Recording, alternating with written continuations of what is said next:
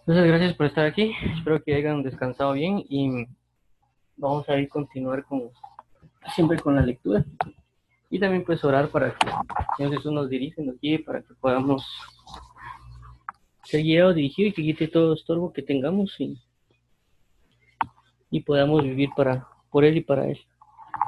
Amén. Oremos, Padre, en el nombre de Jesús, te damos las gracias por esta oportunidad de mi vida, esta oportunidad otra vez estar reunido delante de ti, esta oportunidad de conocer tu rostro y tu nombre, esta oportunidad de conocer más de tu palabra y tu verdad. Ayúdanos a pues recibir la palabra de verdad y no rechazarla, Señor Jesús, sino atesorarla, practicarla, vivirla, enamorarnos de ti, tu santidad y tu fidelidad. Que seas tú siempre que guíe nuestro camino y nos enseñe a vivir eternamente y para siempre. Te agradecemos, ábrenos entendimiento en nuestro corazón, ábrenos eh, en revelación tu palabra y ayúdanos a vivir para ti eternamente, Padre. Guárdanos y guíanos, susténtanos y enséñanos a vivir para ti y ayúdanos a alcanzar la dignidad y revelación que tú necesitas. En Cristo Jesús. Amén y amén. Bueno, esto es hoy, pues ya comenzamos con Marcos 5. Vamos a leer acerca del de endemoniado galadín, que es el, tema que toca acabar iniciando Marcos 5. Y dice así, dice 5, del 1 al 20, es un poco largo, pero vamos a ver. Dice, vinieron al otro lado del mar, a la región de los Gadarenos y cuando salió el de la barca, enseguida vino a su encuentro de los sepulcros un hombre con un espíritu inmundo, que tenía su morada en los sepulcros y nadie podía atarle ni aun con cadenas, porque muchas veces había sido atado con grillos y cadenas, mas las cadenas habían sido hechas pedazos por él, y desmenuzado los grillos y nadie le podía dominar y siempre de día y de noche andaban dando voces en el monte y en los sepulcros, e hiriéndose con piedras. Cuando vio, pues, a Jesús de lejos, corrió y se arrodilló ante él. Y clamando a gran voz dijo, ¿qué tienes conmigo, hijo? Conmigo, perdón, Jesús, hijo del Dios Altísimo. Te conjuro por Dios que no me atormentes, porque le decía, sal de este hombre, espíritu inmundo y le preguntó, ¿cómo te llamas? Y respondió diciendo, Legión me llamo, porque somos muchos, y le rogaba mucho que no los enviase fuera de aquella región. Estaba allí cerca del monte un gran hato de cerdos, paciendo, y le rogaron todos los demonios diciendo, envíanos a los cerdos para que entremos en ellos. Y luego Jesús les dio permiso, y saliendo aquellos espíritus inmundos, entraron en los cerdos y los, los cuales eran como dos mil. Y el hato de, se precipitó en el mar por un peñadero y en el mar se ahogaron.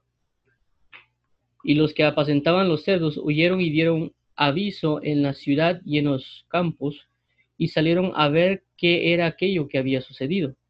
Vienen a Jesús y ven al que había sido atormentado del demonio y que había tenido la legión sentado vestido y en su juicio cabal y tuvieron miedo.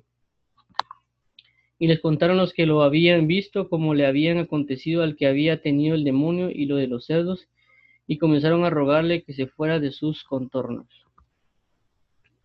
Al entrar él en la barca, el que había estado endemoniado le rogaba que le dejase estar con él. Mas Jesús no se lo permitió, sino que le dijo, vete a tu casa y a los tuyos, Cuéntales cuán grandes cosas el Señor ha hecho contigo y cómo ha tenido misericordia de ti. Y se fue y comenzó a publicar en Decápolis cuán grandes cosas había hecho Jesús con él y todos se maravillaban.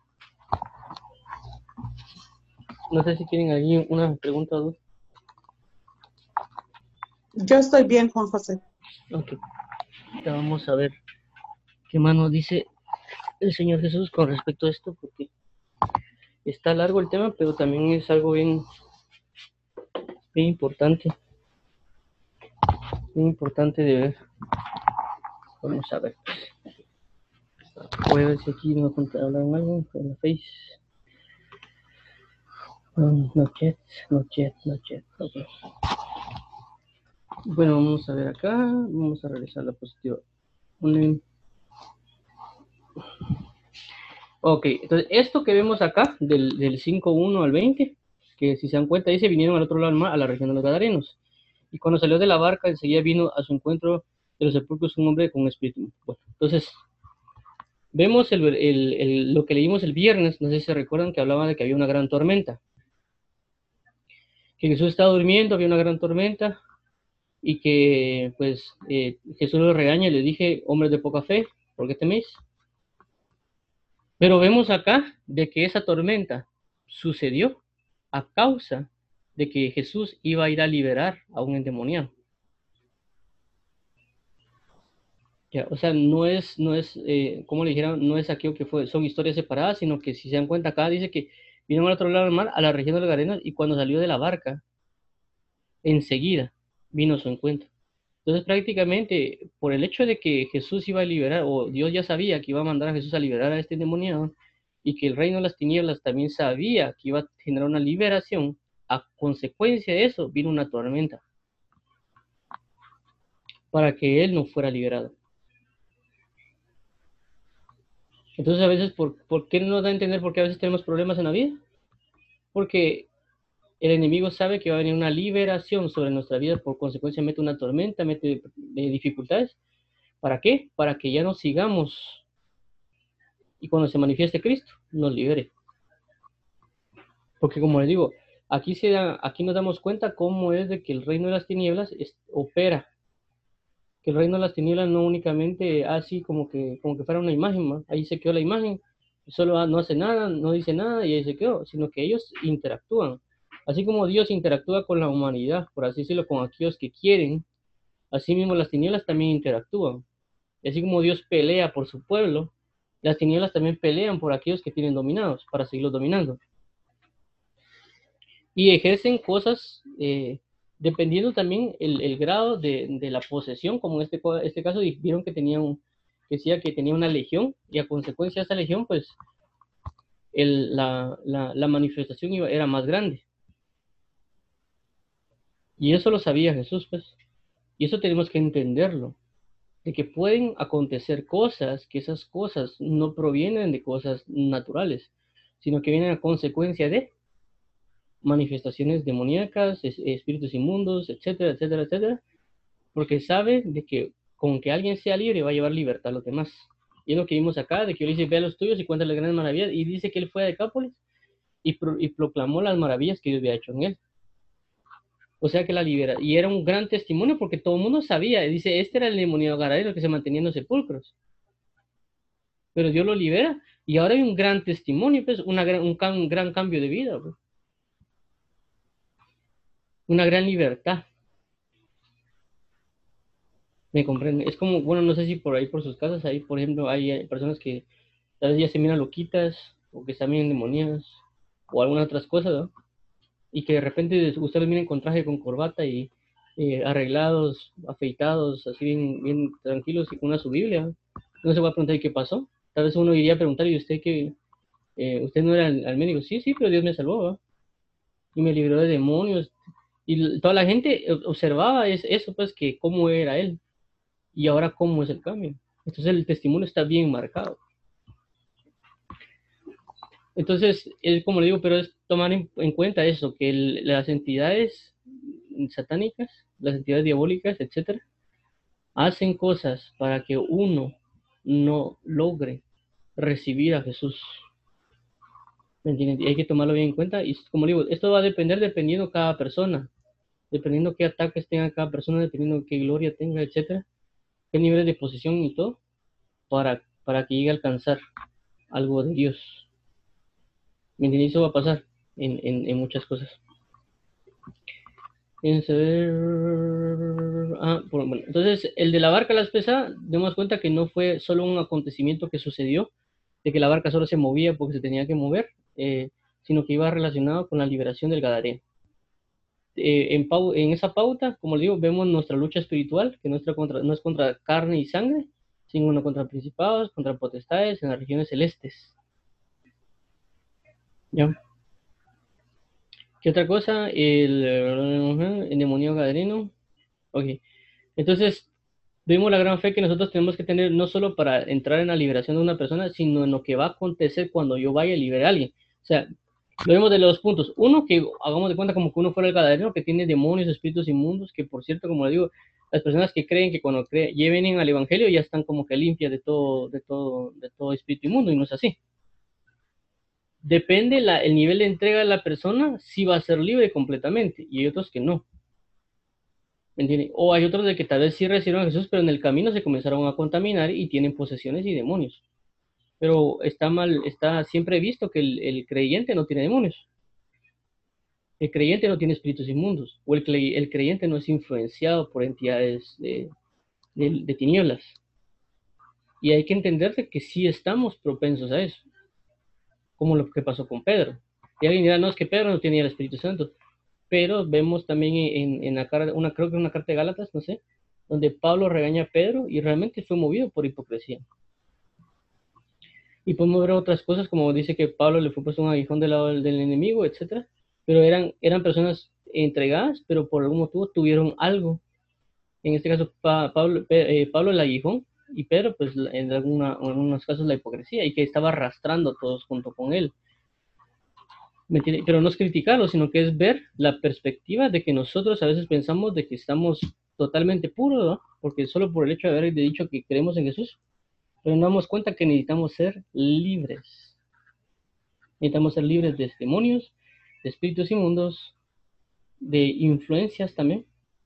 Que eso hay que, hay que alcanzarlo, hay que orar por eso y hay que buscar la libertad constante porque uno ya tiene arraigados ciertas naturalezas de tinieblas y que inclusive no sabe uno que tiene, pero que conforme va entrando más a la luz, la libertad se va dando más. Pero como, como bien, bien aparece acá, va, a haber cosas que a veces no van a, van a provocar que, que se evite la liberación, que se evite que algo, va, que algo, algo se va a dar antes de que eso acontezca. Entonces uno puede darse cuenta de eso porque hay manifestaciones previas. Entonces uno cuando ve esos problemas, tribulaciones, etcétera, puede darse cuenta que puede ser que Cristo ya está a punto de venir a nuestras vidas, una visitación de liberación a nuestras vidas, y que por eso es tan tanto problema, porque hay una libertad que quiere dar Dios, porque hay una mayor manifestación de, así como estos demonios, hay una manifestación, entonces el demonio está provocando, él, el demonio, la entidad espiritual está provocando los problemas para que no se dé nuestra liberación. Ya, es algo bien, bien importante de, notarlo. Caso contrario, también pasa lo mismo cuando es, eh, Dios lo puede mandar a uno así como Dios Padre mandó a Jesús, a nosotros también nos puede mandar con, con alguien y también puede, puede pasar de que en ese momento pueden pasar acontecimientos que impidan que se, que, que se dé la liberación que, nos impidan ver nosotros, veamos nosotros un, algo en contra de nosotros que está impidiendo que nos, nos permite llegar al punto de la liberación de alguien más. Son ambas vías, ¿me entienden? Son, son dos puntos que hay que, que hay que, hay que tomar en cuenta, no solo el, hecho de yo ser, yo ser liberado, sino que yo me puedo llevar a liberar a alguien. O, y mire, eso pasa, eso es normal. Eso es normal, normal, normal en la vida, pero no lo vemos hasta que no nos damos cuenta. Por ejemplo, el día, creo que fue viernes o jueves, no recuerdo, que don Rafael iba, estaba hablando de unos versículos y qué casualidad que le estaban comenzando a llamar. Eso se llama, eso se llama guerra espiritual. Es cierto. La, la pregunta es, ¿cómo es que el enemigo se enteró en el tiempo preciso que él iba a hablar que tenían que llamar? Ese es el, ese es el problema. La pregunta es, ¿cómo se enteró el enemigo que eh, específicamente en el momento que iba a hablar, bueno, hasta donde yo sé, no sé si llamó antes, ¿no? El momento que él estaba llamando, el primer momento que estaba hablando, comenzaron a llamar. La pregunta es, ¿cómo el enemigo se enteró de eso? ¿Cómo el enemigo se enteró del tiempo? Se enteró del fluir. Se enteró de la situación para estorbar específicamente en ese tiempo.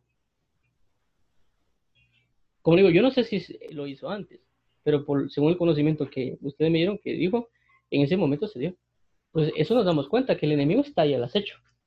El enemigo, el enemigo conoce ámbitos espirituales. Es como cuando uno mira el clima, uno dice, bueno, está lloviendo, voy a sacar mi sombrilla y, la lleva uno.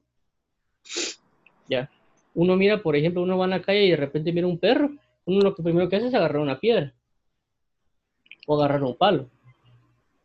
Entonces igual el enemigo, el enemigo no pensemos de que es así como como que, ah, ahí está aquel, va.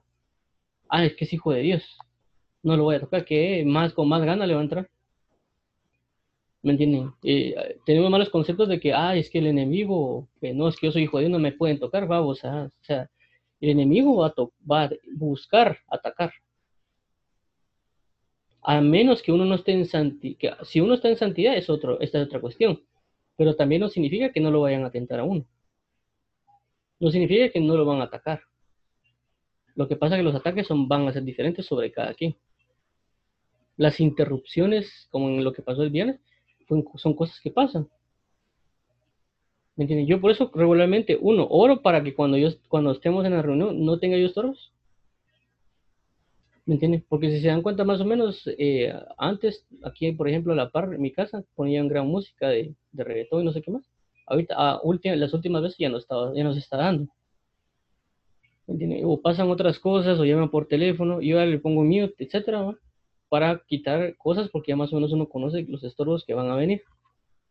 Y de repente ni modo, a veces se meten por algún motivo. Pero son cosas que el enemigo conoce lo, tanto la verdad que alguien está diciendo de parte de Dios, no nuestra verdad, porque no es nuestra verdad. Es la palabra de, de verdad que Dios está trasladando por una persona y el enemigo sabe que eso va a suceder y por eso pone un estorbo.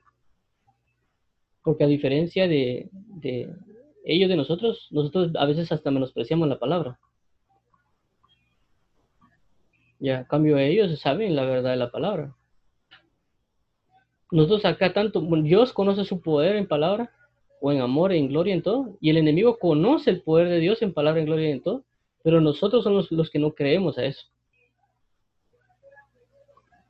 Nosotros somos los que no hemos aprendido a entender de que la palabra de Dios es vida, que la palabra de Dios trae libertad, amor, gloria, etcétera, y que eso puede llevar a la liberación de muchas personas y nosotros somos los que estamos impidiendo eso. Y con estas cosas que vemos, como lo que pasó el viernes, nos damos cuenta que ahí está el enemigo y que sabe Dios que ha puesto palabra de verdad en nosotros y ahí nos damos cuenta lo importante que es esa palabra. Mi compañero, entonces eso hay que tomarlo en cuenta y esto pasa, esto es lo que vemos con esto el Gadareno. Jesús va y él ya sabe a dónde va. Los, discípulos no saben. Pasa la gran tormenta y Jesús ya sabía, pues, tranquilo. Cuando llega al punto, ya sabe que tenía que librar a alguien, pero sabía de que lo que aconteció por el problema de la barca fue por causa de el endemoniado Gadareno. Entonces son cosas que uno tiene que aprender a verlas, la manifestación que viene previo a una liberación o una manifestación. Eso también pasa con las personas. Es decir, a veces yo me acerco a alguien y a veces, tal vez, hagamos de cuenta, los dos somos iguales pero alguien comienza a crecer en luz, luz, luz, luz, luz. Entonces la otra persona después se comienza a poner envidiosa, eh, con arrogancia, etc. Pero no es que nunca lo haya tenido la persona. Lo que pasa es que la luz ya creció, la luz de Jesús, y la luz hace manifestar las tinieblas. Entonces la persona se manifiesta como es. Y ahí es donde Dios separa la luz de las tinieblas. Esos son choques, ¿me entiendes? Pero a veces uno no logra comprender esos choques. Y uno tiene que orar para eso. Porque por eso ahí tenemos conflictos con personas, tenemos conflictos con, X en el trabajo, etc. Entonces uno ya sabiendo que es por causas espirituales, uno tiene que orar por eso. Yo por eso a veces cuando entraba a ciertas reuniones de mi trabajo, que siempre había tenía problemas de, de, choques, por así decirlo, con, con, ciertas personas, o que siempre me agarraban más a mí de para revisar o algo así. Entonces, antes de entrar a la reunión ya sabía yo que iba a pasar eso. Y a consecuencia me ponía a orar. Para que la reunión, en dado caso, no tuviera el problema o el conflicto de, esa situación de, de, choque. La persona a veces no entraba a la reunión, a veces, a veces que, era el, que era como un gerente general. A veces la persona tampoco o entraba y a veces eh, cuando oía lo mío estaba en otra reunión al mismo tiempo o por algún motivo solo medio escuchaba ya no había ese conflicto que, tenía. ¿entiendes? Porque, como digo, el enemigo lo único que va a usar es lo que tiene a la mano para nosotros hacer que pequemos. Porque el pecado no necesariamente puede ser que, por ejemplo, a alguien, a un varón le pase una minifalda, ¿me entiendes? O, o, con la mujer, no sé sus tipos de pecado, pero algo similar, pues. O sea, la misma minifalda, solo que en lugar de uno, uno codicia y la otra envidia, ¿va? Entonces, no solo eso, sino que puede ser de que a veces nos provoquen a ira. y nosotros a causa de esa ira maldigamos a alguien más. O nos enojemos o nos amarguemos. Entonces el, enemigo lucha con todo eso para evitar nuestra liberación, porque él conoce de que si tanto Dios como el enemigo conocen de que si hay alguien consagrado para Dios, hay alguien libertado para Dios, él, una persona puede llevar a libertad a muchos. En el caso de Pedro vemos que él predica y cinco mil se arrepienten. O sea, con una persona no solo una persona, una persona puede representar miles de personas. Entonces, por eso el enemigo pone tanto énfasis en nuestra libertad, tanto énfasis en no conocer quién es Dios. Y nosotros a veces nos dejamos llevar eh, por las circunstancias, más por el entender de por qué está dándose las circunstancias. Y como vemos acá, el, demonio gadareno es eso. Tanto la, la guerra espiritual antes de la manifestación del demonio o los espíritus inmundos y el conocimiento de uno de estar en paz, estar tranquilo y de tener ese, ese conflicto, porque sabemos que tenemos una liberación más adelante. Igual pasó con lo que vimos del Mar Rojo la vez anterior. ¿Por qué? Porque ellos, estaba el enemigo, ellos logran pasar y entraron en liberación también, en salvación. Solo que no se toparon con un demonio, por así decirlo, así demonio. Pero sí estaban peleando contra, un contra, contra algo que se llamaba Egipto. Era un mismo demonio, una misma entidad, que no, no miremos que eran los, los caballos y los carros y Faraón, sino que era el príncipe de Egipto, es decir, la entidad espiritual que gobernaba a Egipto, era la que estaba persiguiendo a Israel. Entonces, cuando vemos el Mar Rojo hay un choque de dioses. El Dios de Abraham, Isaac y Jacob contra el Dios de los egipcios. ¿Y quién ganó? El Dios de Israel. Todos, todos miramos de alguna manera que hay una manifestación entre ah, Egipto y e Israel. Ah, que Egipto vino y, y cómo se apercibió Israel. E Israel vino, Moisés abrió el Mar Rojo y pasó y luego vinieron, pero no sabemos la guerra espiritual que estuvo manifestándose sin que nosotros nos diéramos, sin que ellos se dieran cuenta. Y ver toda la manifestación que tuvo que hacer Dios en gloria.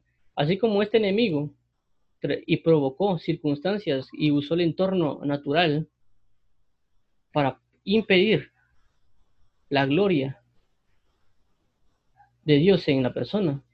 Asimismo Jesús, del lado de la luz, impidió con cosas, manifestaciones por así naturales, que el enemigo no llegara a ellos. Uno dice que manifestó una columna de, de, fuego, una columna de humo también, una columna de una nube, y también, ¿qué hizo? Abrió el mar rojo para que pasara. Y volvió a unir rojo, destruyó a todos los enemigos y les dio paso a, la, libertad. Entonces tenemos tantas de las dos vías. Tanto Dios puede provocar cosas para la gloria de Él, como el enemigo puede provocar cosas para que no se dé la gloria de Dios. Eso que tenemos que tomarlo en cuenta. Y que a veces uno puede pensar que es el enemigo o viceversa, a veces pueden pensar que es Dios, pero es el enemigo. Entonces hay cosas que nos van a impedir a nosotros llegar al, lugar donde tenemos que llegar. Porque como digo, a mí me ha pasado, pues, por ejemplo, una, una, una, una vez que me mandaron a, hablarle a alguien de, a huevo, pues prácticamente di tres vueltas en el carro. Eso sin olvidar lo que el, regreso, ¿eh? porque en el regreso también pasaron cosas. También una vez creo que a, hablamos a una persona en, en otro lugar de un departamento eh, también me recuerdo yo que yo iba en el carro, como íbamos en camino para allá, y íbamos, iba en el carro y de repente en una curva como que me desconecto. Y lo que hice fue cuando me desconecté, so, quité el pie del acelerador, creo yo, frené y me fui a, a la orilla. Y mi amigo me regañó, ¿vos qué te pasó? No sé, solo me desconecté. Y íbamos camino para, para hablar a esa persona. De regreso, cuando terminamos de hablar a esa persona, nos venimos de regreso, que mi amigo me decía, vámonos, vámonos, vámonos, vámonos, ya no tenemos que estar aquí, vamos fuimos. Me recuerdo que en el regreso, inclusive se nos, se nos apagó el carro y estamos en las cuestas esas de Sololá, que eran unas, unas grandes subidas. Y, y, se descargaba la batería, teníamos que andar chocando los cables, subimos, se, se apagaba en una gran oscuridad. Y así el carro hasta que pues llegamos a un punto donde el carro ya no encendió y nosotros teníamos que, que ver qué hacíamos porque estábamos en plena cuesta, llegaron unos policías a ayudarnos de repente que pusimos el carro a un lado, comienza a caer, se nos, como que se nos quería caer una, un pedazo de tierra del monte que había ahí, a mi amigo medio le cayó. Y pasaron cosas así, para nosotros tanto de ida y regreso, poder lograr alcanzar llegar a la casa, tanto para poder hablarle a la persona, como para poder eh, regresar. porque había habían cosas eh, que estaban aconteciendo. Igual también pasó con otras personas cuando fuimos a hablarles a una persona, también creo que había canales. No íbamos con la dirección, eh, un, amigo se un amigo mío se molestó, que no, que regresémonos, no sé eh, llegamos, aquel, mi amigo le, habló a una persona que, que dijo, bueno, si nos pasó todo esto, con tal de que le hable a esta persona, dijo él, yo estoy más que satisfecho, por así decirlo. Y ahí le hablamos a un grupo de jóvenes que ellos tienen una campaña evangelística a esos jóvenes. Y, y así se da, ¿entiendes? Se dan, se dan situaciones que uno sabe que, que puede ser porque el, enemigo está ahí y uno tiene que entenderlo. Uno ya, asimila, ya para y dice, bueno, y eso como le, estoy hablando de cuestiones que son viajes que tienen largos, pero hay viajes que son cortos, que, a veces se dan como eh, aquí a la vuelta a la esquina o algo que a veces impide que, que uno no logra hablar con la persona o inclusive llamarla. Para, para poder eso uno lo llama, por algún motivo no, no entra la llamada, uno vuelve a llamar, no entra la llamada. Se tiene que uno poner a orar, vuelve a llamar, ¿y qué pasó? Fíjate que tengo problemas, fíjate que tengo esto, no sé qué. Ok, entonces uno pone a orar y, para, y a veces uno después vuelve a tratar de llamar, no entra la llamada y así se le pasa. O inclusive a veces uno está hablando a la persona y de repente se corta. Son muchas cosas que, están, que pasan porque la palabra de verdad Dios la tiene que manifestar, pero tanto uno tiene que estar en fe para sobrellevar todos esos, esos problemas que van a acontecer en esa, en, ese, en esa transición, por así decirlo, para poder alcanzar eso. Pero a veces uno no comprende de que esa transición de hablar con alguien o la otra persona tiene que ser libre, y eso se puede entender también. Uno ya entiende que uno tiene que poner la pauta. Entonces hay personas que así como que, ah, no nos podemos reinar, no, no tengas pena. ¿no? pero uno ya está en, uno como que, no, no, no, es que esto no es que, o sea, él te dice, ah, no tengas pena, y uno dice, ah, no, no tengas pena, pues, pero uno dice, bueno, ¿qué está pasando? Hay un problema, voy a ir a orar para que, para ver cómo le hacemos para juntarme con esa persona. Y hay momentos de que es tan complicado reunirse con alguien por las mismas guerras espirituales que hay, o aspectos de conciencia con tal de hablarle a alguien de, Dios, porque ahí, como le digo, hay una, hay una gran guerra. Una de las más grandes guerras que tal vez yo he percibido fue una vez cuando yo fui con una, a, un como restaurante. Que Dios me dijo, mira, necesito que entres. Y yo ¿cómo voy a entrar ahí si eso, eso no es como que, como que muy, muy grato, pues? De, porque las mujeres andan ahí como en bikini y todo eso. La cuestión que logré, entré pedí algo de comer. Le dije a la señorita, mire, déme, algo de comer. Y me dijo, mira, aquí estaba. Y dije, mire, ¿qué me recomienda? compré eso, estoy tratando de comer rápido. Y la, señorita me dio su nombre. Y, en ese momento estaba aprendiendo francés y vi que decía la palabra ahí, ahí me creo que se llama. Y, cuando vino ella, de regreso vino y me dijo, eh, eh, mm, bueno, creo que fue para pagar la cuenta. Me dijo, yo le dije, mire, y le puse amada por Dios, porque ahí me creo que era, era amar, amar algo así, y le puse en el papel, el mismo papel, amada por Dios, y se lo di. Usted es amada por Dios. Y ella se me quedó así como que, como que un poco impresionada por, por eso, y luego mi Dios me dijo, mira, pagarle el, doble de la propina, o sea, de todo lo que compraste, dale el doble. Se lo di, y ahí le comencé a hablar de, en ese momento le hablé de Dios, a que buscara a Dios, que no sé qué, la persona se quedó como que en shock, o sea, prácticamente eh, paralizada, por así decirlo, por, por, porque, o sea, alguien que entra en un lugar como eso, y que de repente te habla de Dios, ¿me entiendes? Y yo lo que hice, lo primero que hice fue, nos vemos, mucho gusto, salí de ahí, pero ah, nomás llego al lugar de mi trabajo, me comienza la gran, como que la, la como la persecución espiritual de, de, todas las entidades que me estaban persiguiendo en el sentido de por haberle hablado a la señorita.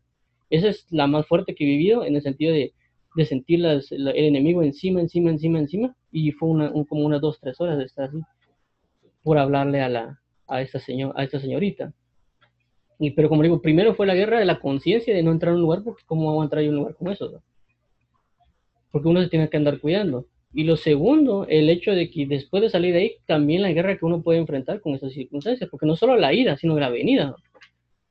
Y como digo, esto en, todo, en todos los casos que se pueden dar igual puede ser cuando uno va a hablar con alguien, eh, van, van esos choques, ¿me entienden? Alguien que se droga, etcétera, o alguien que, que toma licor, hay una, hay un, uno puede ir con alguien y hay ciertos choques. Y hay, hay, cosas que pasan que uno no, no, las comprende. Por ejemplo, una vez yo venía del, del culto de la iglesia y cabal a la, a la, puerta de mi casa estaba una persona tirada. Eh, y estaba, creo que estaba un poco ebria, andaba como dolida, y yo digo, bueno, ¿qué pasó? ¿Cómo así que esta persona está en la puerta de mi casa, está llorando? ¿Qué pasó? Y se pone a llorar, dijo, mira, fíjate que, y me comenzó a decir que él había matado a unas personas, eh, que no sabía qué hacer, que, que, que, hubiera podido hacer yo en ese momento. Y de repente, pues, mi papá dice, mire, no le está hablando, sale a la calle, no le está hablando porque él está bolo, no le va a entender, no le va a escuchar. Yo seguí con la persona, pues, mi papá cada rato me decía, no me déjelo ahí, déjelo ahí. Yo, no, y yo voy a tratar de oírlo a la persona porque se estaba desahogando de cosas como eso y le decía, mire, no busca a Dios. Y, tratando eso, o sea, había un conflicto. O sea, también mi papá, tal vez, también pues, eh, de alguna manera, tal vez en ese momento lo solo enemigo. Y yo tratando de quitarme las palabras de mi papá que me estaban, a molestar, van a molestar. Y el otro que estaba a llorar, iba a llorar, y iba a tratar de decirme cosas que le habían pasado. Entonces hay una guerra espiritual que en, esos ámbitos se da, que por algún motivo no sabemos de qué está pasando,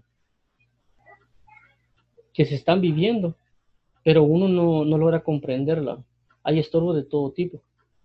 Como digo, tanto de, en, en, Aida como en Avenida, eh, en esos casos, que se están igual como Jesús. Dios nos puede mandar a algún lado. Puede ser que alguien diga, mira, le regalar un paseo para ir a tal lugar. La pregunta es, como uno ya es creyente, ¿para qué Dios me quiere mandar a, viajar a tal lugar? Porque ya no es de que yo voy a ir porque voy a ir, porque quiero ir, sino que me va a enviar a Dios. Igual, por ejemplo, nosotros con mi, familia fuimos a, a, Salvador, a Salinitas. Y, recuerdo yo de que yo iba con la mentalidad de a ver con quién me iba a topar, a, qué me iba a mandar Dios a ese lugar. Porque no, como digo, ya con unos hijos no, no tienes así como que, ah, voy a pasear y me dio un, día de tiempo de relax. No, es el hecho de que Dios ya sabe que uno está orando, está leyendo, y Él sabe de que para uno, para Él es un hijo, es alguien que tiene que llevar el Evangelio, y uno ya tiene que estar en su mente, en su corazón, preparado, porque sabe de que si hace que la familia entera se ponga de acuerdo para ir a un lugar, no es porque la familia se puso de acuerdo, es porque tal vez yo no tengo el dinero para ir, o porque simple y sencillamente no, escucho bien la voz de Dios para que me diga, mira, necesito, que vayas al Salvador y hagas tal, tal, tal cosa. Entonces, a consecuencia de eso viene Dios y manda a, mi familia entera y de, y de cajón voy yo. Y por casualidad me topo a unas personas dentro del hotel y a uno les termino hablando de algo que él está diciendo porque él me dijo, esa persona, ¿cómo es que vos sabes que yo estoy viviendo esto? Y, está, y estamos en el, en el restaurante, él era mesero. Y yo le comencé a hablar y, le, y le, hablé pues de, de, unas cosas y él me decía, mira, ¿cómo sabes vos esto? Yo estoy viviendo esto, pero, o sea, o sea, vos venís de otro país, pues, ¿cómo es que vos sabes eso? Yo le dije que no era yo, sino que era Dios. Pero como digo, es porque uno ya tiene que ir preparado porque Dios lo está mandando a uno. Y uno tiene que saber de que si Dios me manda a algún lugar, aunque sea de paseo, es porque hay algo que, tiene, que necesita Dios de mí. Y que el enemigo puede poner esos, esos estorbos. ¿Me Y ahí pues uno se topa con otras personas. Me recuerdo que inclusive dejé un, par de tratados en el, en el, hotel donde estaba. Creo que metí uno en un cajón. Yo por si abren el cajón, ahí van a ver el tratado. Hasta la fecha no sé si hubo una persona que lo vio o puede haber sido que tal vez se convirtió por haber leído un tratado, no lo sé. Porque como no lo estoy viendo, solo sé, tengo la esperanza de que eso puede haber servido. Creo que había también dos Biblias y las metí en, en, un cajón. Eh, y etcétera, o sea, como digo, pero ya va uno con la mentalidad. Inclusive me recuerdo que esa misma vez que viajé, iba una señorita en el camino y señor me dijo, mira, háblale yo recuerdo que yo llegué y le dije, mire, conoce a Dios. Y ella me dijo, eh, solo me ignoró y siguió caminando. Pero me entró la espinita de seguirle hablando y cuando me fui, me senté donde ella estaba y le hablé. Pero cuando le, estaba hablando, eh, la persona me decía, no quiero saber nada, no quiero saber nada, me decía ella. Pero como que dentro de ella tenía el anhelo de sí querer. Entonces yo mira, es como que yo miraba dos cosas al mismo tiempo. Una, una persona que estaba diciendo no quiero, no quiero, y por dentro estaba diciendo sí quiero, sí quiero. Y decía, mire, busque, tenga el tiempo para buscar a Dios. No, es que no quiero, decía ella. Busque, y había otra chava ahí con ella. Y yo le dije, mire, busque, trate de buscar a Dios. Y ahí me fui, pues. Entonces con el mesero, pues él sí recibió y todo, con otra persona no recibió. Y así pues con otras situaciones que se, que se marcaron a veces. Pero como les digo, es porque Dios sabe lo que ha puesto en cada persona. No es que diga yo, es que yo soy muy inteligente, yo tengo mucha relación, no, es lo que Dios ha puesto en mí. Si yo tengo un vaso de agua, yo le puedo echar Coca-Cola, o le puedo echar limonada, o le puedo echar jugo de naranja, o le puedo echar, qué sé yo, eh, papaya. El vaso es el mismo. Eh, la persona, o sea, en este caso Dios sabe lo que le está echando, ¿vale? Y si Dios sabe que, por ejemplo, eh, una persona necesita un jugo de fresas con leche, entonces viene Dios y agarra el vaso y le va a echar fresas con leche. Aquí le echo fresas con leche, ¿por qué? Porque sé de que para aquella persona va a ser el vaso de fresas con leche. Y así es uno, así son los enviamientos. Viene Dios, llena a la persona con lo que necesita, porque sabe a quién se lo va a mandar. Entonces, por eso es que estamos preparando. Del lado de las tinieblas pasa lo mismo. Porque así como Dios usa el lado de la luz y prepara personas para que ministren de una manera precisa, del lado de las tinieblas pasa lo mismo. El enemigo sabe que tiene algo que, que llenar en las personas, las llenan de la tiniebla y luego la manda. Por eso que los cantantes, artistas, ellos son misioneros de parte de Dios, así como ministros que llegan a contaminar un ambiente. Por eso que aquí en Guatemala creo que no, no sé si vieron que no entró un grupo de rock, creo, porque los diputados creo que no sé qué dijeron acerca de, no entrar, y que muchos dijeron, no, que es ridículo, que no dejen entrar. Prácticamente ahí fue, no sé qué personas se pusieron a orar por eso, para que no entraran sobre Guatemala ese, ese grupo. ¿Por qué? Porque ellos son prácticamente, así como un ministro podría llegar a predicar una campaña evangelística y predicar y que se arrepientan y se conviertan personas, y que santifiquen un, lugar, así mismo las tinieblas pueden venir y pueden contaminar bajo el mismo, el mismo concepto. Entonces esas personas realmente venían a contaminar Guatemala. Alguien oró, algo pasó, o sea, en oración de personas que se pusieron a orar por eso y no permitieron que entrara. Y gloria a Dios, porque si no, saber qué maldición hubiera decaído sobre Guatemala. Pero todas las personas lo miran como ridículo. Y se formó un conflicto. No entre, y la única manera de no dejarlos entrar era por medio de la ley. Todo Dios generó un conflicto por medio de la ley para que no entraran, porque si no hubieran entrado. Entonces son cosas, como digo, que ellos son, son, son prácticamente usados por el enemigo. Tal vez ellos no son satánicos, pero sí son usados, igual con las personas.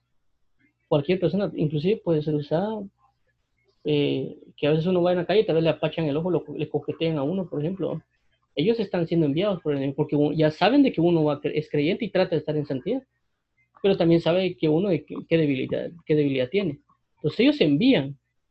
Así como Dios es preciso en enviamientos, el enemigo es preciso también en ciertos enviamientos. No creamos de que el enemigo, ay, o sea, tampoco es sobreestimarlo. Pero también la Biblia dice que el que esté firme, mire que no caiga. Y también dice que el león está como, eh, el enemigo está como un león rugiente viendo a quién devorar. Entonces, eso es lo que vemos acá con el, el Gadareno. tanto Dios que hace un enviamiento, pero así también el enemigo sabe que el enviamiento está dado y que la, la ¿cómo se llama? El caos que tiene que generar para que no se dé.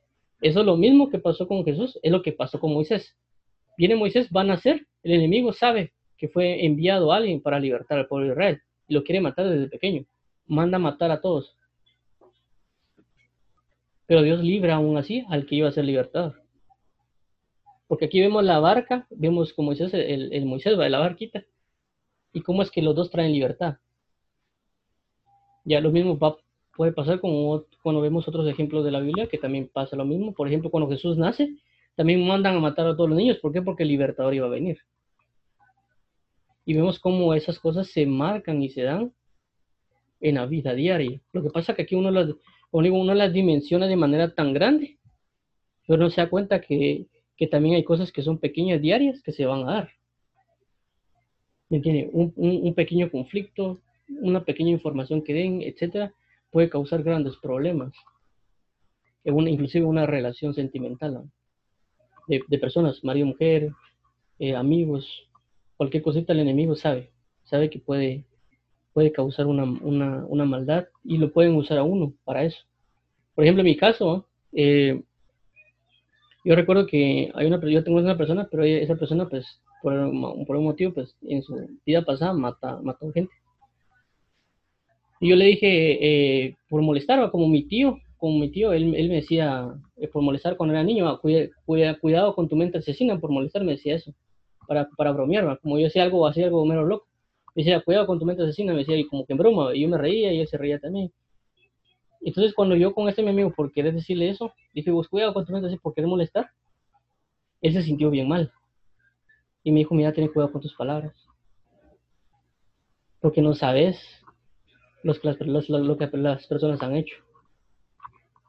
Y de ahí, pues, como digo, a mí me usó el enemigo, en broma, pero me usó.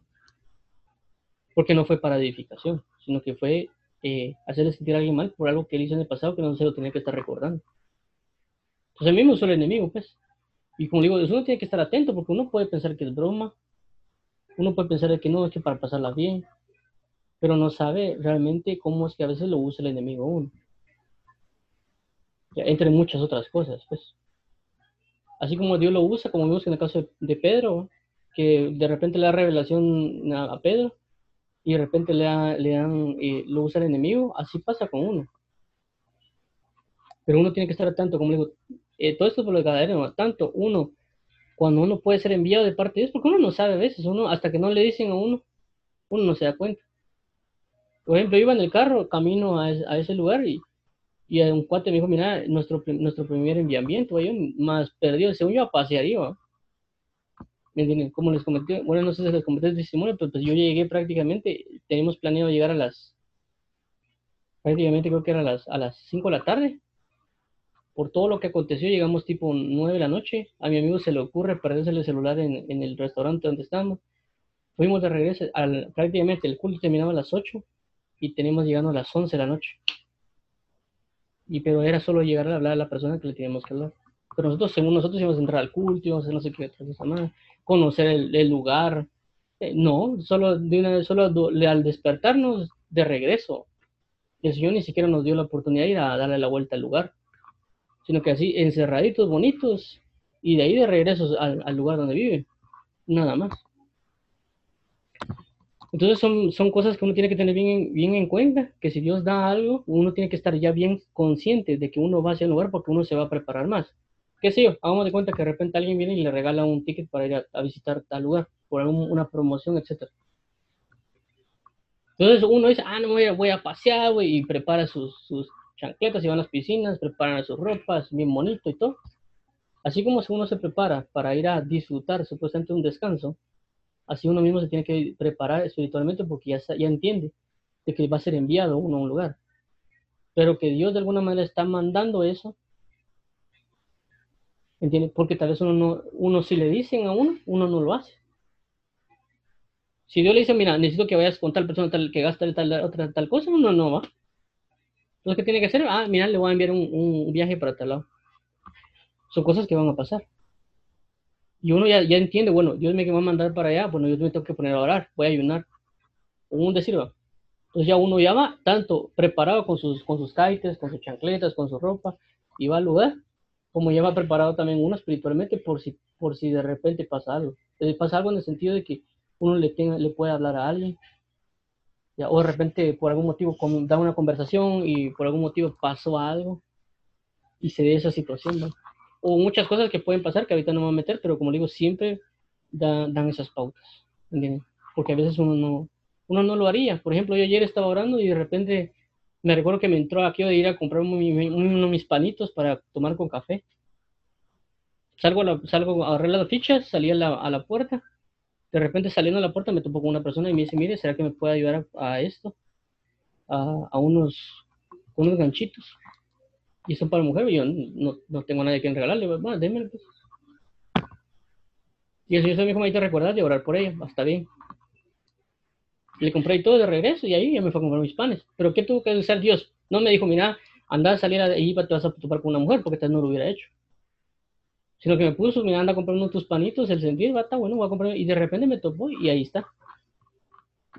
Pero esas cosas se pasan, o sea, no, no pensemos de que nosotros siendo ya hijos de Dios, nosotros vivimos como todos los demás.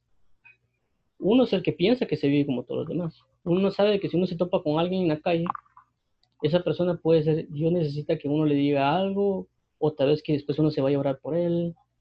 Cualquier cosa puede pasar, media vez uno esté más consciente, más consciente de la, de la edificación que uno puede dar a una persona. Y eso es lo que pasa con el endemoniado gadareno Entonces uno tiene que estar bien, bien apercibido. Eh, y por supuesto siempre estar orando, pues orando y leyendo, porque si uno no ora ni lee, por gusto, o sea, no, no va a servir. O sea, yo orar por alguien, más bien me voy a cargar.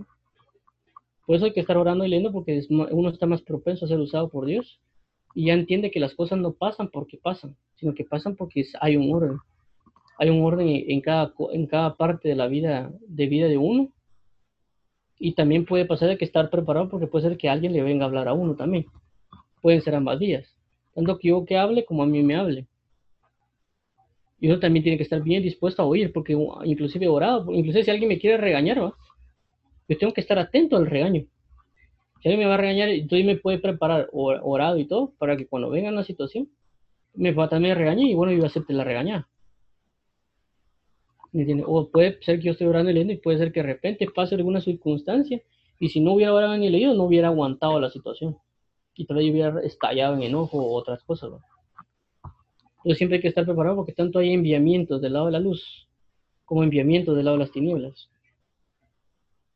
Tantos pueden ser conscientes o inconscientes. Inconscientes en el sentido que alguien va y hizo lo que tenía que hacer y porque fluye, pues. Igual las tinieblas, hay personas que cantan reggaetón que vez no, hacen ni pactos con el enemigo, ni, o cantan pop y no, no hacen pactos con nadie, pero son usados por Satanás, porque están en tinieblas. Y los, los enemigos, los, la lujuria, la sensualidad, todos ellos hacen, manifiestan cosas y provocan cosas. Y ellos, según ellos, están viviendo la buena vida, pero no saben a cuántas personas hacen caer. Con una foto que una mujer se tome, con una manifestación de sensualidad, y que cada hombre compre esa revista y que cada hombre peque por causa de esa revista, ese es el nivel de potencia en tinieblas que tiene esa persona. Pero ellos no, ellos piensan que es fama. Pero no saben a cuántos han hecho caer. Entonces, pero ellos dicen, no, es que ¿qué tiene de malo? Tiene de malo que están educando a las personas en pecado. Pero del lado de la luz pasa lo mismo. Alguien puede venir y solo dar una palabra de parte de, bondad de Dios y puede llevar a miles de personas, con un versículo inclusive, con un solo versículo. Y traer edificación para, muchos. Eh, esto, como digo, es por causa esto del Gadareno, el sepulcro del espíritu inmundo. Y dice aquí que tenía, o sea, dice, tenía una morada en el sepulcro y nadie podía atarle ni aún con cadenas. Entonces se dan cuenta, eh, bueno, Dice porque muchas veces había sido atado con grillos y cadenas, más las cadenas habían sido hechas gracias por él y desmenuzaba los grillos y nadie le podía dominar. Entonces, si te dan cuenta, ahí, dependiendo el nivel de posesión que alguien tenga de espíritus inmundos, demonios, etcétera, etcétera, dependiendo de eso, así va a ser la manifestación que él tenga. Ya, hay personas que dicen, no, es que no creo en ese demonio. Lo que pasa es que son, son diferentes, diferentes. Es como una gripe, pues hay personas que le dan una gripe y ahí andan. Hay otras personas una gripe y paran tirados hasta tres días. Entonces cada quien tiene diferentes manifestaciones, así como los síntomas.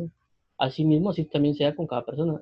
Según el grado de, de, de lo que haya hecho, de, lo, de la puerta que haya abierto, etcétera. Es como, por ejemplo, mm, hay personas que tienen relaciones sexuales, pero no todas son, eh, ¿cómo se llama? Eh, como que se acuestan con muchos. No me acuerdo cómo se hace esa, esa cuestión. Como que ese, como que ese pecado de que lo, lo quieren seguir haciendo, lo quieren seguir haciendo. O sea, hay personas que tal vez fornican y hasta ahí y murió. Y hay otras personas que siguen todos los días y todos los días y quieren más y quieren más. Y a, ese grado son los niveles de posesión que cada quien tiene. igual pasa con el anime. Con las películas pasa lo mismo. Son niveles de posesiones que tienen. Ya igual, por ejemplo, yo que era prácticamente esclavo del anime, yo me quedé aprendido y, me daban las 3 de la mañana y iba a ver, ¿no? Hasta iba en la camioneta y iba a pensar en el anime y qué, qué pasa si yo fuera el, mismo que la persona del anime, que haría. Y son niveles de posesiones que uno no entiende. ¿Me entienden? Que, lo atrapan, atrapan a la persona, pero dependiendo cómo se entrega esa persona a eso, así como cuando uno se entrega a Dios, así es el nivel de manifestación que uno tiene delante de, de, en Dios, así como la, las tinieblas. Abren la puerta y entregan. Hay personas que tal vez no se endemonian con algo que miran, y otras personas sí. Y él dice, es que a mí nunca me pasó nada. Sí, porque tal vez Dios lo guardó el papá o la mamá está orando por él. Pero otras personas no. La otra persona está ahí propensa y se murió. Por ejemplo, había visto yo el año pasado, creo, que habían dado una noticia de que una persona creo que pasó dos días, creo, jugando un videojuego que se llamaba Diablo y se murió. Pero tal vez había otros por ahí que también hicieron, hicieron lo mismo que él, pero no se murieron. Y otras personas que también miran cosas desde anime y no, no tienen posesiones, pero otras sí. Pero es por el nivel de entrega. Es por el nivel de vivencia. ¿Cuántas personas no hay en la iglesia y predican la palabra y cuántas se entregan y cuántas no? Igual pasa con las tinieblas. Entonces uno tiene que estar atento a lo que uno ve y a lo que uno oye para no caer en esos y que no se den manifestaciones. Entonces uno puede tener manifestaciones de tinieblas. Por ejemplo, hay personas que trabajan mucho y no se cansan. Y va a trabajar, y va a trabajar, y va a trabajar, y va a trabajar, y va a trabajar. Pero eso puede ser una posesión que ellos tengan, pues. que los está llevando a eso. ¿Cómo así, ¿Cómo así de que cuando trabajan, trabajan, trabajan y no se cansan? Puede ser un demonio, un espíritu que los está sosteniendo para que sigan esclavizados a eso. Y uno a veces no aguanta ni a las 8 de la noche, anda ahí como que cabeceando porque ya se quiere dormir porque mucho trabajó. ¿Me entiendes? Entonces, pero ellos no, ellos siguen trabajando y siguen trabajando y siguen trabajando y siguen. Son niveles que son mucho más grandes, como hay personas que se drogan y agarran la, la cuestión como que si, como que si nada. Y alguien dice, vos, y hasta se sorprende tanto que se echan los, los, puros, que están, va a darle va a darle va a darle y no hay modo que se prendan o sea, no han prendido, pero no les pega como a otros. Y alguien dice, no, es el cuerpo, no son las posesiones que afectan el cuerpo. Porque esta, esta fuerza que él tenía no era natural, pues. Ya, entonces hay que verlo. Por ejemplo, del lado, eso del lado de las tinieblas. Ahora del lado de la luz miramos un Sansón que por el Espíritu de Dios que dice que cada vez que venía con él, partió un, partió un león. ¿Me entiende? Por el grado de, la presencia que tenía en él, destruyó un ejército, agarró las puertas y, con eso venció.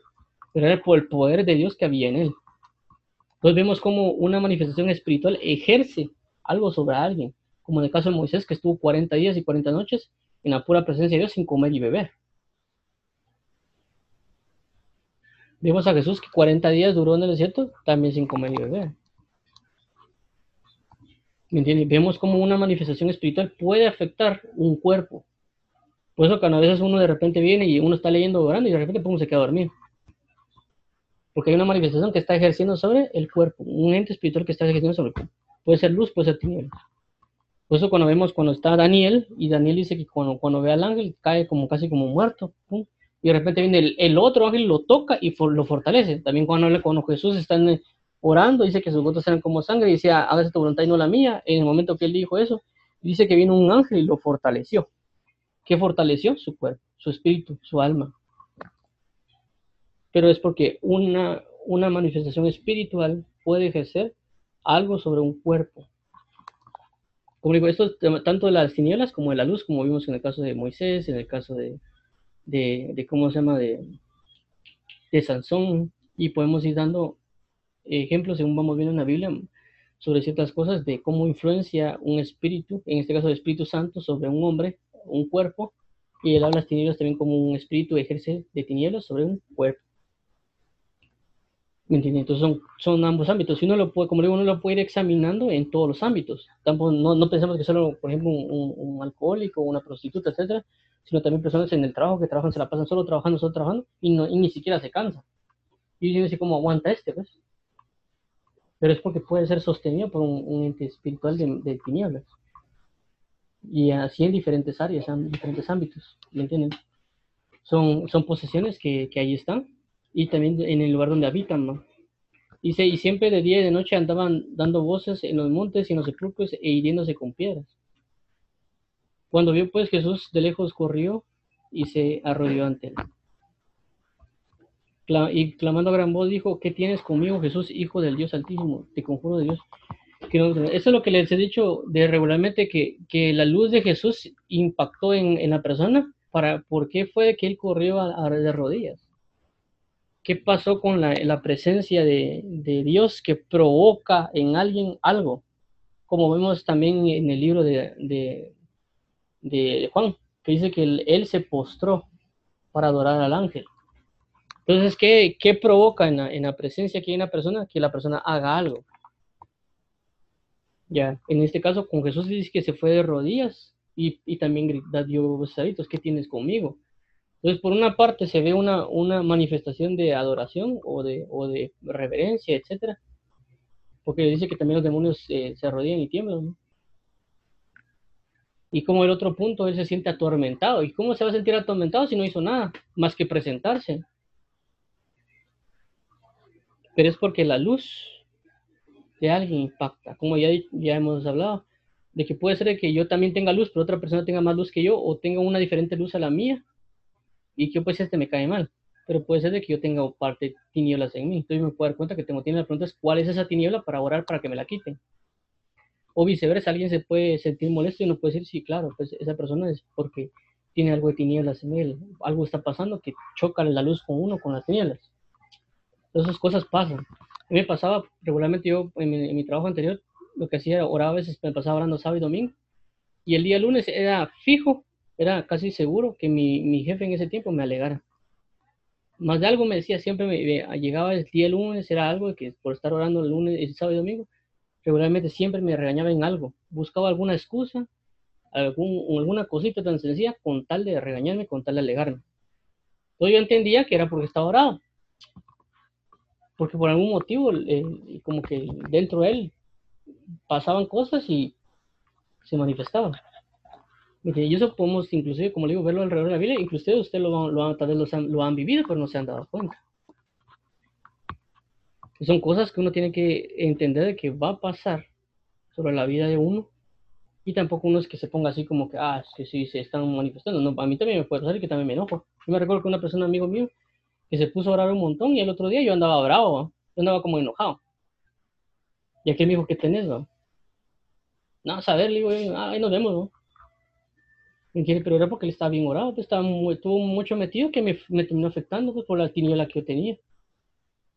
No, no solo hablando que, ah, no es que yo tengo mucha luz, no, sino que a mí también me ha pasado. Tanto me ha pasado de que yo he terminado siendo como que afectado por la luz de otros y que digo, no, me cae mal, pero es porque se pusieron a orar, porque la luz, una, es que las personas dicen, no, es que la luz de Dios es solo calor, que es suavidad, no, o sea, hay una luz que es como esta, de que se manifiesta tanto que cuando uno le pega, uno dice, ok, me está afectando, o sea, ¿por qué? Porque tengo tiniebla, es como lo que les he dicho de los murciélagos, entran, como están las películas, entra alguien, enciende la luz y de repente los murciélagos comienzan a, a, hacer un escándalo. Entonces igual pasa con uno. Una vez se le pega la luz y a veces termina afectándole, porque el nivel de santidad es muy grande. Y le pega a uno en la tiniebla. Y a viceversa, también uno a veces se pasa orando leyendo y de repente uno le pega a alguien, en el sentido pues de que uno está ahí y, la primera es me, este me cae mal. ¿Y por qué? Porque simplemente uno tiene luz, él tiene tinieblas en ciertos lugares. Hay otras personas que no, no son así, sino que tal vez son mujeres.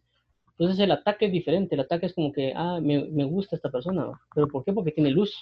No le gusta a uno porque uno sea bonito, sino porque le ve la luz que uno tiene. Entonces las personas ya se van, las mujeres, en ese caso cambia un poquito. O sea, dependiendo de cada quien, pues porque hay mujeres también que se ponen enojadas. Entonces cambia de cada persona, tiene, tiene la reacción que va a tener por causa de la manifestación de la luz, va a ser diferente. Igual pasa también con las tinieblas. Es decir, no sé si han dado cuenta que hay personas que tal vez, eh, por ejemplo, una mujer, hay tres mujeres bonitas, con aparente bonito cuerpo, son estándares del mundo, etcétera, etcétera, pero de repente hay una como gordita, y la persona dice, ah, me gusta más la gordita, y pero las otras son más bonitas, sí, pero me gusta la gordita. Porque hay una atracción en el espiritual que también las personas provocan que hagan algo. Tanto la luz, cuando algo hace la luz, como en este caso, viene este, este endemoniado y lo que hace es acercarse y al acercarse, se postra y dice, ¿qué tienes conmigo? Pero del lado de las tinieblas pasa lo mismo. Uno puede ver a la persona. Y por eso que no sé si han visto cuando hay cantantes y de repente está una chava y mira al cantante y comienza a gritar, ¡ah, ah, ah! Y comienza a gritar la chava porque está viendo aquel y de repente se desmayan. ¿Por qué? Porque son reacciones que pasan porque él también tiene una manifestación de idolatría, etc. Y como ella también lo tiene, reacciona también o se sorprenden o cosas. ¿Por qué? Porque son manifestaciones espirituales, solo que el lado de tinieblas. Entonces uno puede pasar lo mismo, tal vez uno puede ver a, una mujer y uno puede sentir, ah, me gusta. Pero no es así, es un espíritu, es un ente que lo está tratando de atrapar a uno porque uno también tiene cosas dentro del corazón de uno. Entonces uno tiene que tener cuidado con todo eso, uno se puede tomar esa reacción. Ya. Entonces uno tiene que tener y uno puede tomar reacciones dependiendo de cada quien va. Por eso que de repente hay hombres que le chiflan a las mujeres. Ah, eh, y comienza a hacer sus piropos. Porque están reaccionando a una manifestación de luz, de, de, de tinieblas, pues, perdón. de una manifestación que la persona tiene. Entonces uno tiene que tener, tener cuidado con, todo eso, tanto del, lado de la luz, que uno tenga luz y mira uno, la, la, tiniebla, tener cuidado para no hacerlo. Igual puede pasar con una, con una película. Uno está viendo una película o una serie y dice, ah, voy a ver esta serie. Pero la pregunta es, ¿qué lo, qué lo que lo cautiva a uno? ¿Qué es lo que lo atrapa a uno para que uno siga viendo la serie de televisión? ¿Qué es lo que captura del lado del, de tinieblas que uno lo, lo, lo lleve a hacerlo? ¿Me entienden? Entonces uno tiene que tener cuidado para ver, y dice, bueno, esto lo tengo, tengo que orar para que me lo quite.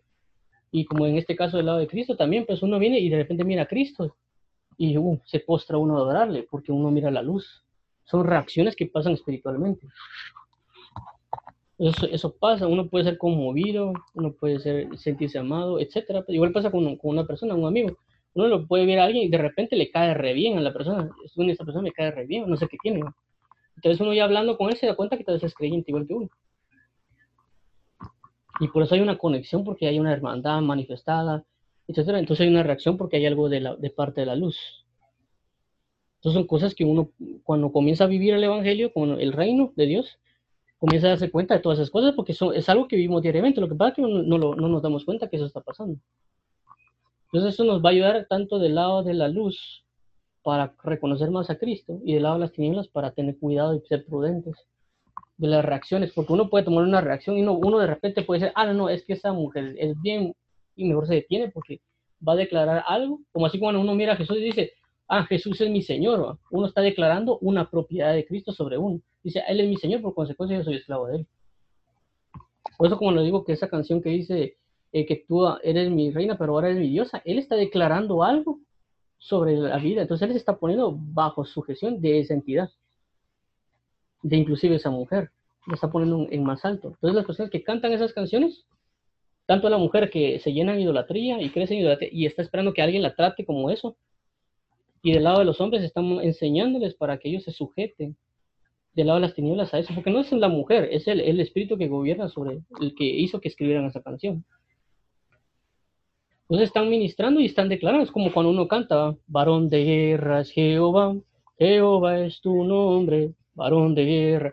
Entonces uno está declarando que Dios va a pelear nuestras batallas. Entonces cuando uno canta, está, al cantar está declarando y está creyendo y está conociendo de que tiene un Dios guerrero. Entonces, pasa también con, con, las canciones de oración. Nosotros nos declara la palabra y esa palabra está dando. Porque uno, uno está siendo impulsado en adoración, impulsado en alabanza, impulsado, como en el caso de cuando pasa en el Mar Rojo, y ellos cuando ven la gran manifestación de la gloria de Dios comienzan a, cantar, diciendo que lo ha liberado, lo ha se ha magnificado, que ha vencido a sus adversarios, etc. Asimismo, cuando uno escucha esas canciones que a veces son de, de reggaetón o pop, sean, cantan eso, cantan lo que viven. Porque dice, más que me sorprendió cuando entró a la discoteca, yo la vi que no sé qué, entonces prácticamente están cantando lo que viven y cuando las personas ven eso y ven, pasan un escenario similar entra otra vez a una discoteca y también mira una persona, se conecta la dimensión de la canción junto con lo que él está viviendo actualmente y lo hace y potencializa su vida en pecado. Del lado de la luz pasa lo mismo. Uno está viviendo algo y de repente pasa una alabanza o, o algo que leyó una Biblia y de repente, ¡pum!, potencializa algo porque dice, sí, esto es cierto y entra en entendimiento, y entra en inteligencia, y entra en amor, y entra en bondad, y puede uno amarrarse más a la palabra. Del lado de las tinieblas pasa lo mismo. Uno ve eso y ¡pum! se encierra más en pecado mayor, porque ahora ya va más entendimiento, y hay más conciencia, y hay más administración. Se preparó el terreno antes de que pasara para que la contaminación fuera más grande. Del lado de la luz pasa lo mismo, solo que la, la, santidad y la salvación es más grande. Porque ya fue dada la palabra, ya fue la alabanza, ya fue dado todo, se preparó el corazón, y cuando se manifiesta la gloria, se manifiesta potencializada para mayor gloria en Cristo Jesús. Entonces, tanto la luz como las tinieblas pasa lo mismo. Las reacciones que uno puede tener. Pues uno puede examinar esas cosas, uno puede examinar y, y detenerse. Uno va a decir algo, la pregunta es ¿por qué lo voy a decir? ¿A quién voy a exaltar, a eh, alabar y todo? Y uno ya guarda, por eso cumple, cumplimos Josué 1.8. ¿eh? Nunca se apartará de tu boca este libro de la ley, sino que meditarás en él de día y de noche. La pregunta es que no pongan palabras. Pues dice que nos sujetemos a la, a la libra de la ley, la palabra. La palabra, la palabra, la palabra. Para que cuando declaremos, declaremos cosas que están en la palabra. Ya, y si no alguien dice, es que ella es bien, eh, como él dice, ah, es que se mira bien sexy. Entonces Entonces uno tiene que tener cuidado de decir esa palabra. Uno dice, ah, bueno, ya sé que tendrá, pero eh, que, mire que, se, ¿cómo me miro? Y están esperando que uno les diga algo. Pues te miras bien, vamos. O qué sé yo, o está fea. no sé, algo pues en el sentido de que uno tiene que tener cuidado porque el enemigo pone trampas. El enemigo tiene, uno tiene que tener mucho cuidado con lo que uno dice. Porque con una palabra no se puede esclavizar. Entonces, y eso pasa con Dios, porque dice, el que cree en su corazón que Jesús es el Señor y confiesa, perdón, el que confiesa con su boca que Jesús es el Señor y cree en su corazón, este será salvo. Entonces, ¿qué pasa de las tinieblas? Alguien puede venir y declarar algo sobre la, sobre la vida de uno. Hace poco vi una entrevista, no sé quién estaba dando, y, y la persona dice que, ah, no creo que fue un, perfil, creo, no me recuerdo de, de, Facebook o algo así. La persona dice, eh, Tupac es mi Dios, puso, dijo esa persona. Pues prácticamente declaró en su corazón de que este cantante de rap era su Dios. Entonces él declaró con la palabra, ya se manifestó aún más. Otra persona te dice, ah, sí, me gusta cómo canta, está bueno, pero hasta ahí va. Pero esa persona ya la declaró por Dios. Entonces la entidad que gobernaba sobre este cantante va a gobernar sobre esa persona. Entonces esas son las manifestaciones de tinieblas que uno tiene que tener cuidado porque uno puede declarar cosas, igual si uno maldice a alguien, si uno dice no tal cosa, tal otra, uno puede tener cuidado porque eso puede llevarlos a esclavitudes espirituales, de demonios, etcétera, etcétera, etcétera, porque uno está accionando a las reacciones del enemigo. Son cautividades, son tipos de cautividad. En este caso, él se acerca para ser libre. Se acerca y entra, y entra para entrar a una libertad, pero también del lado del enemigo entra una reacción de no, déjame estar molestando, yo no, yo no quiero, alejate de aquí. Pero la reacción de la luz, de la liberación que iba en eso de él, o sea, esta persona andaba como que como realmente confundida de toda la situación que estaba viviendo. Tanto los demonios que no querían, que se sentían atormentados por la luz, él, él dentro de sí la libertad que quería tener. Entonces eh, son un, un, cúmulo de, de, de reacciones que le entra para alcanzar su libertad pero también porque había uno capaz de darle esa libertad. Entonces a veces no podemos libertar a cierto nivel de personas por el nivel de posición que tienen. Hay personas que sí, porque tienen nivel de posiciones pequeñas, ni modo. Y es como que alguien pelee peso pluma con otro peso pluma. O sea, yo no puedo pelearme con uno de nivel de, de ¿cómo se llama?, de, de peso pesado, porque no lo, no lo voy a lograr. Espiritualmente pasa lo mismo. ¿Me entienden? Entonces uno tiene que irse preparando porque va a haber un momento que yo lo voy a poner con el peso pesado, no con peso pluma. Pero pasó hay que estar orando y leyendo porque así a ese mismo nivel va a ser la libertad que se va a dar. En este caso, Jesús, vemos el nivel de que tú para traer libertad a esta persona, pero no los peso pluma. Peso pluma lo hacía normalmente, ah, está bueno, pero este no, este era un, peso mayor y a ese nivel vamos a ser libres. Igual nosotros podemos estar endemoniados de tal vez gran manera y no nos damos, tal vez no nos damos cuenta. Y eso hay que estar orando y leyendo para ser libres y que Dios gobierne completo el mundo. Y ahí dice, ah, es que tengo el Espíritu Santo. También, está bien, lo tiene. Va, cuídese entonces. Porque la Biblia dice que anda el león como, eh, el enemigo anda como león rugiente. El que esté firme, mire que no caiga. Una zorra pequeña nos pueden destrozar todo un gran viñedo, dice la Biblia. O sea, alguien dice, no, yo estoy lleno del Espíritu Santo, va así orando y leyendo. Pero si no ora y no lee, posiblemente tiene chamuco. Tiene tinieblas porque no está conectado con Dios. Ah, no, es que oro en todo el momento. No creo yo. Siempre dicen eso de que haz que oro en todo tiempo y, es, y para ellos es eh, estar cocinando y dice gracias Dios. Y después eh, gracias Dios. No. Para mí realmente alguien con consagración realmente está pegado en oración o lectura, en intimidad, no solo pensándolo o hablando, sino que dar su tiempo a solas en esa conexión. Eso es algo así. Y aún así hay, hay situaciones que causan, porque el alma no ha sido completamente educada. Y el alma es la que da la pauta para que entre en tinieblas. El espíritu sí está vivo, el espíritu está lleno, pero el alma son muchas cosas que tiene que aún no ha, sabido manejar y que también le gustan porque eso se llama carne. Y, la Biblia dice también dejar los vanos deseos que antes tenías. O sea que ellos tienen deseos que antes tenían. No está hablando de, pecado, está hablando de deseos de pecado. Entonces, vamos a dejarlo aquí. Como digo, este es, este es extenso, pero como se da mucho para la parte de liberaciones y, y cuestiones de espirituales que pasan día a día. Por eso es importante tomarlo y que uno ya siendo, siendo consciente de que ya Dios, uno es creyente, Dios busca un orar, volver, ya Dios lo puede enviar, ya sea de manera directa, mira, necesito que vayas a gastar tal, tal, tal cosa, a como, y mira, eh, así cosas como, nos invitan a un viaje, o, o, vamos, a, unos amigos, no, mira que vamos a echar un corazón tal lado, uno puede saber tal, de alguna manera que tal vez puede ser, siempre hay que orar, puede ser de que Dios lo esté enviando uno y por lo tanto se tiene que preparar. Así como uno prepara sus cosas de, de, de, de, vacaciones, etcétera, uno se prepara espiritualmente también porque no sabe qué va a pasar, si Dios lo va a usar en ese momento y estar bien pendiente de que entre más me meta, más usado voy a ser.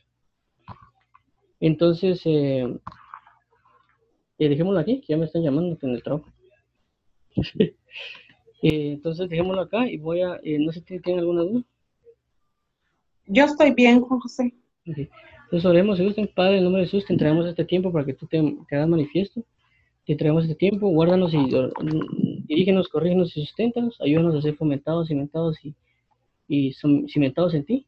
Ayúdanos a ser socorridos, fortalecidos y renovados. Y te pedimos en nombre de Jesús que guardes a cada persona y, y la libres de todo mal. Eh, ayúdanos a vivir cada día para ti y estar sujetos a tu presencia, a tu verdad. Y líbranos de todo mal para que seamos eh, guardados y guiados por tu mano poderosa. En el nombre de Jesús te entregamos este tiempo. Bendice a todas las personas. Y eh, gracias, Padre, en el nombre de Jesús. Amén.